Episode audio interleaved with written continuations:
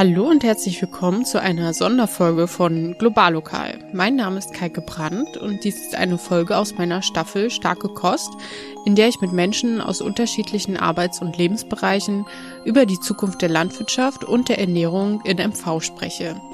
Obwohl alle meine Gästinnen ihre ganz eigene Perspektive auf die Themen mit uns teilen, finden sich doch viele Überschneidungen und wiederkehrende Herausforderungen, aber auch Lösungsansätze. Gemeinsam gehen wir der Frage auf den Grund, wie eine nachhaltige Landwirtschaft hier vor Ort und ein gerechtes Ernährungssystem aussehen kann. Ab dem 8. Dezember gibt es bis Mitte Januar jeden Freitag eine neue Folge. In dieser Folge spreche ich mit Hubertus Peto. Er ist nicht nur selbst Landwirt, sondern auch Präsident der Deutschen Landwirtschaftsgesellschaft und ist im Rat für nachhaltige Entwicklung tätig. Außerdem war er auch Teil der Zukunftskommission Landwirtschaft. Ich wünsche euch viel Spaß bei diesem spannenden Gespräch. Ich sitze hier heute gemütlich in unserem Büro vom Eine Welt Landesnetzwerk und ich sitze hier auch nicht alleine, sondern mit Hubertus Peto. Magst du dich kurz selbst vorstellen? Ja, mein Name ist Hubertus Peto. Ich komme aus Gneuen. Das ist eine kleine Stadt in Mecklenburg zwischen Rostock und der Mien. Da betreiben wir einen landwirtschaftlichen Betrieb mit meiner Familie. Ähm, wir machen da Ackerbau und nebenbei bin ich bei der Deutschen Landwirtschaftsgesellschaft im Vorstand. Die sitzt in Frankfurt am Main. Ich starte diese Landwirtschaftsreihe immer mit einer Frage, ähm, und zwar, was ist dein liebstes regionales Gericht oder Produkt? Ich bin ein großer Fan von Pflaumenklößen. Und die macht man aus Kartoffeln, Zwetschgen und Zucker und das gibt es alles drei in Mecklenburg. Oh, das hört sich sehr gut an. okay, du hast ja schon mal ein bisschen ähm, angefangen zu erzählen, ähm, auch deinen landwirtschaftlichen Hintergrund, aber wie bist du denn eigentlich dazu gekommen? Also wie ist so dein persönlicher Bezug zur Landwirtschaft? Ich bin groß geworden auf einem landwirtschaftlichen Betrieb. Mein Vater ist auch praktischer Landwirt gewesen. Ich hatte allerdings zunächst mal nicht den Plan, Landwirtschaft anzufangen, sondern habe gedacht, vielleicht ist Maschinenbau was Richtiges und habe dann, das war damals noch so üblich, trotzdem eine Berufsausbildung als Landwirt gemacht, eine sogenannte Lehre. Auf zwei Betrieben und auf dem zweiten Betrieb, ähm, man wohnt als landwirtschaftlicher Lehrling mit bei der Unternehmerfamilie und das war so eine tolle Familie, dass die bei mir die Begeisterung geweckt haben für die Landwirtschaft. Und dann kam die Wende und wir hatten die Möglichkeit, hier in Mecklenburg mit einem eigenen Betrieb zu starten. Vorher hatten wir nur Pachtbetriebe und deshalb ähm, habe ich mich dann entschlossen, Landwirt zu werden und habe das noch nicht eine Sekunde bereut. Das ist sehr schön zu hören. Ähm, du hast ja auch ganz verschiedene Aufgaben. Ähm, wie ist denn deine Position bei der DLG, beziehungsweise was sind da deine Tätigkeiten? Die DLG ist ja ein Netzwerk, was für den Fortschritt in der Landwirtschaft steht und den auch in die Landwirtschaft bringen will. Wir machen da Messen, ähm, große Ausstellungen, wir machen Prüfungen von Lebensmitteln, von Landtechnik und wir machen Facharbeit, also Netzwerkarbeit in Ausschüssen ähm, äh, und Beratungsarbeit. Meine Aufgabe als Präsident ist, dass ich als äh, Vorsitzender des Vorstandes sowohl die fachlichen als auch ein Stück weit die hauptamtlichen Geschäfte der DLG führe. Das ist schon ein ziemlich ja, zeitaufwendige Tätigkeit, macht aber einen sehr großen Spaß, weil es sehr viel mit Menschen zu tun hat. Ja, das ist immer schön. Und ähm, also du hast gerade gesagt, dass ihr auch für den Fortschritt in der Landwirtschaft ähm, euch verantwortlich seht oder das vorantreiben wollen. Was, was bedeutet denn für dich Fortschritt? Fortschritt ist ja zunächst mal Bewegung auf ein Ziel hin und viele Diskussionen gehen ja gar nicht um Fortschritt, sondern um die Ziele, die wir erreichen wollen. Und deshalb ähm, äh, unser Ziel ist eine nachhaltige Landwirtschaft. Darauf muss man sich erstmal einigen. Und zwar nachhaltig in allen drei Dimensionen, sowohl ökonomisch, ein landwirtschaftlicher Betrieb ist ein Unternehmen, muss ökonomisch überleben, als auch sozial. Auf einem landwirtschaftlichen Betrieb arbeiten Menschen und es gibt eine Unternehmerfamilie äh, die haben soziale Bedürfnisse, die müssen im Blick behalten werden und vor allen Dingen auch ökologisch. Äh, landwirtschaftliche Betriebe sind hochgradig angewiesen auf funktionierende Ökosysteme, auf funktionierende Ressourcen und Böden. Und deshalb gibt es auch eine ökologische Dimension. Und unser Fortschrittsbegriff versucht dann alles das zu identifizieren, was uns diesen Zielen dann näher bringt. Und das gibt es in ganz vielen verschiedenen Bereichen, nicht nur technisch, sondern eben auch organisatorisch ähm, und auch ökonomisch. Hast du da ein konkretes Beispiel dafür oder wie macht ihr das bei euch auf dem Betrieb?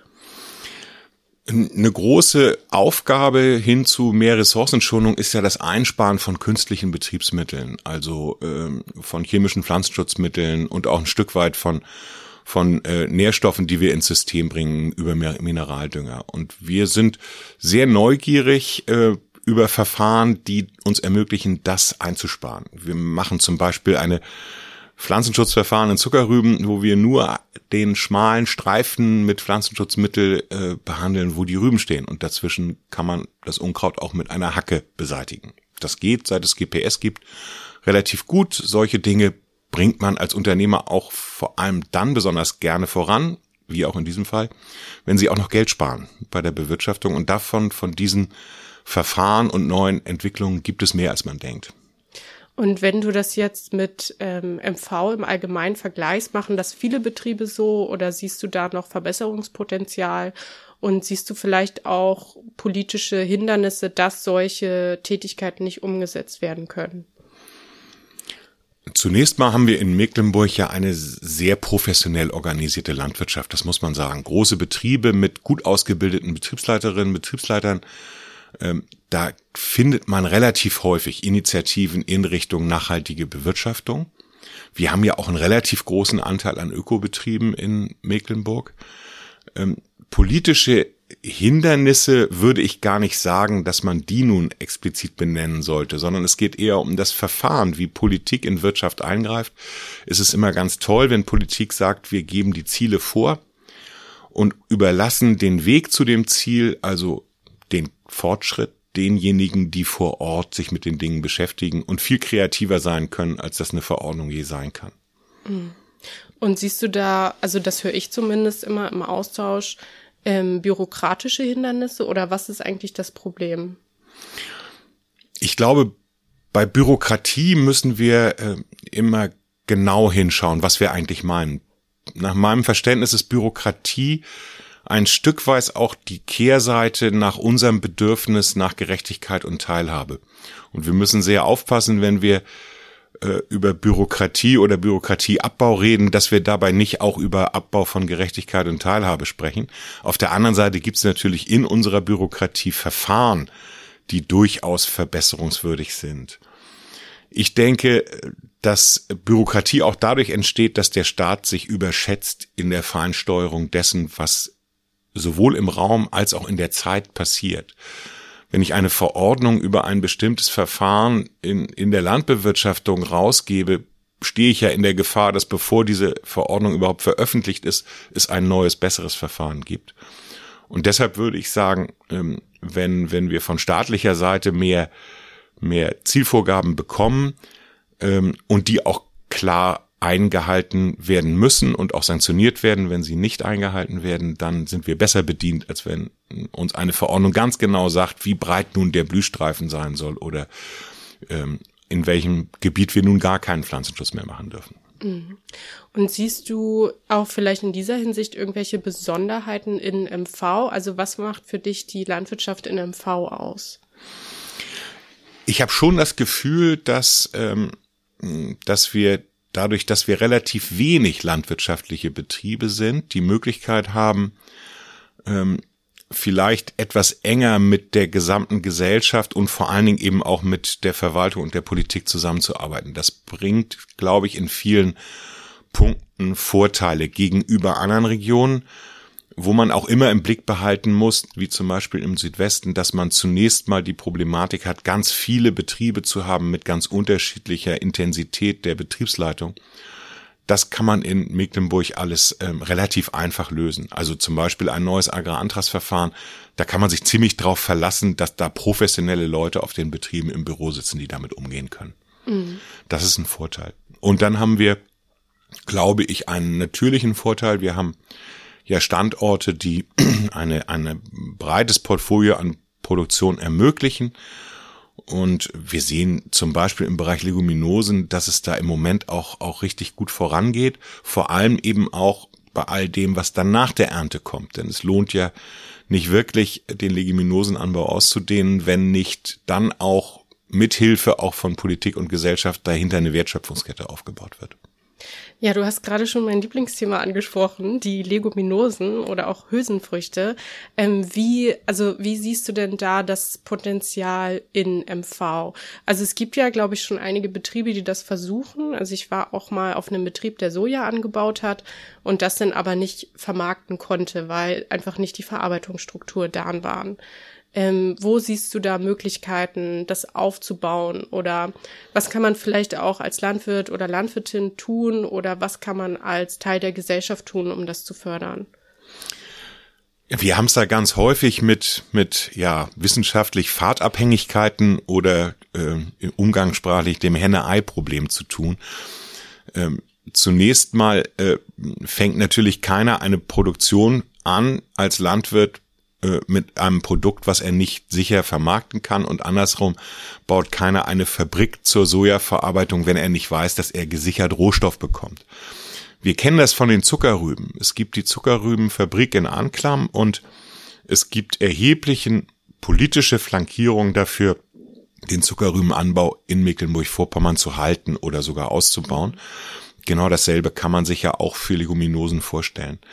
Ein, toller Schritt war jetzt die, ähm, die Ergänzung der, der äh, europäischen Möglichkeit, über vielfältige Kulturen Förderung zu bekommen mit Leguminosen durch ein Landesprogramm, was da nochmal draufgesattelt wurde. Das hat den Leguminosenanbau im Rahmen einer vielfältigen Fruchtfolge erheblich attraktiver gemacht. Ähm, was eben noch ein bisschen fehlt, ist die Verarbeitung. Wir machen selber Erbsen, über 100 Hektar Druscherbsen. Das es ist auch ja ein Wechselbad. Die Ertragsschwankungen bei Leguminosen sind mhm. leider auch noch sehr groß.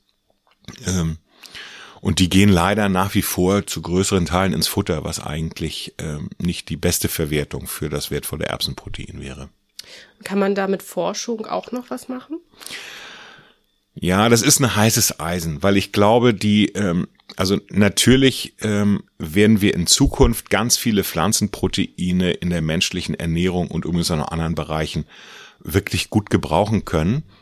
Es ist immer die Frage, bietet das, was wir jetzt an, an Arten und Sorten im Bereich der Leguminosen haben, äh, uns ein ausreichendes Spektrum an verschiedenen Proteinen. Da kann man natürlich über Züchtung dran arbeiten. Entweder züchtet man das konventionell, dann dauert es sehr, sehr lange, oder man überlegt sich, ob man in diesem Fall ähm, ein gut reguliertes Verfahren vielleicht auch mit neuen Züchtungstechnologien in Gange bringt, alleine um die Produktentwicklung zu beschleunigen, weil wir ja sagen müssen, diese Entwicklung hätte natürlich auch schon in den letzten 80 oder 100 Jahren stattfinden können, aber äh, die Luminosen haben einen gewissen Dornröschenschlaf hinter sich, was die züchterische Bearbeitung angeht. Und deshalb wäre es, glaube ich, eine gute Idee, da Projekte in Gange zu bringen, die auch ein bisschen modernere und ähm, ja schnellere Verfahren nutzen können. Wir, ähm, ich habe dich ja schon mal digital erlebt, sag ich mal, bei einer Veranstaltung von der Evangelischen Akademie der Nordkirche, wo es um das Thema Clean Meat ging.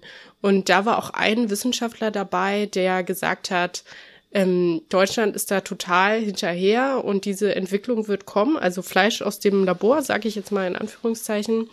Ähm, wie ist denn deine Einschätzung dazu? Und jetzt auch Du hast es ja eigentlich schon angesprochen mit den Hülsenfrüchten. Kann das vielleicht eine Alternative sein, auch für LandwirtInnen? Ähm, das glaube ich schon. Ähm, einmal zu dem ersten Teil der Frage, äh, da reden wir ja über pflanzenbasierte Ernährung im weiteren Sinne. Ich glaube, Clean Meat als rein synthetisch hergestelltes Fleisch ist nicht der erste Schritt, sondern ähm, wir waren auch gerade übrigens zusammen mit dem Nick, dem Wissenschaftler in Israel und haben uns mhm. da Startups angeschaut. Ähm, äh, die arbeiten an gemischten Produkten. Also das sind Produkte, wo teilweise zelluläres Fleisch drin ist, teilweise pflanzenbasierte Proteine. Das ist wesentlich einfacher in der Herstellung und billiger. Ein weiterer Punkt, wo das für Landwirte interessant werden kann, ist die äh, Nährlösung, in der Zellen kultiviert werden. Da stehen wir unmittelbar an der Schwelle dazu, dass diese Nährlösung auch aus pflanzlichen Produkten bestehen kann. Da gibt es unter Umständen eine Chance für, für landwirtschaftliche Betriebe in die Wertschöpfung einzusteigen. Auf der anderen Seite muss man ehrlich sein, Clean Meat ist ein Industrieprodukt.